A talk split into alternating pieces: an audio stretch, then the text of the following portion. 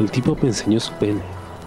Era muy grande, de unos 20 centímetros o más. Y sujetando mi mano, puse en su pene. Yo la quité enseguida. ¿Qué haces, huevón? Yo no soy puto. El tipo sacó una navaja de su bolsillo y me apuntó al cuello. Mira, blanquito de mierda. Yo he venido a follarme un culo. Y será el tuyo, quieras o no la plata. No grites o te clavo la navaja, concha tu madre. Solo quiero cachar y te voy a pagar muy bien. Tú decides. El tipo me empezó a bajar el pantalón y yo sin reaccionar. Solo pude seguirle la corriente. La verdad es que tenía miedo de que me hiciera algo y me di la vuelta y me dispuse a ser follado.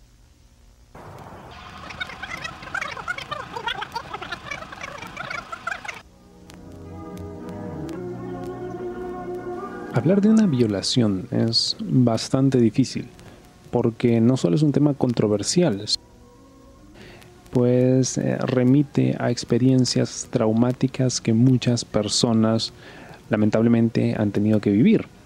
Sin embargo, y contrario a lo que muchos podemos creer o podíamos creer,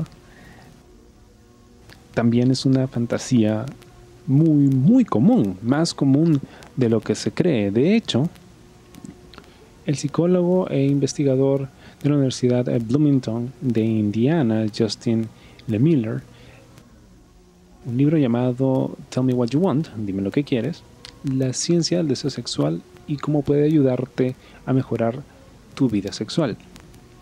Bien, en este libro, él hace un estudio de dos años donde entrevista a 175 adultos en los Estados Unidos y encuentra que, primero, dos tercios de las mujeres que participan en el estudio tenían este tipo de fantasías.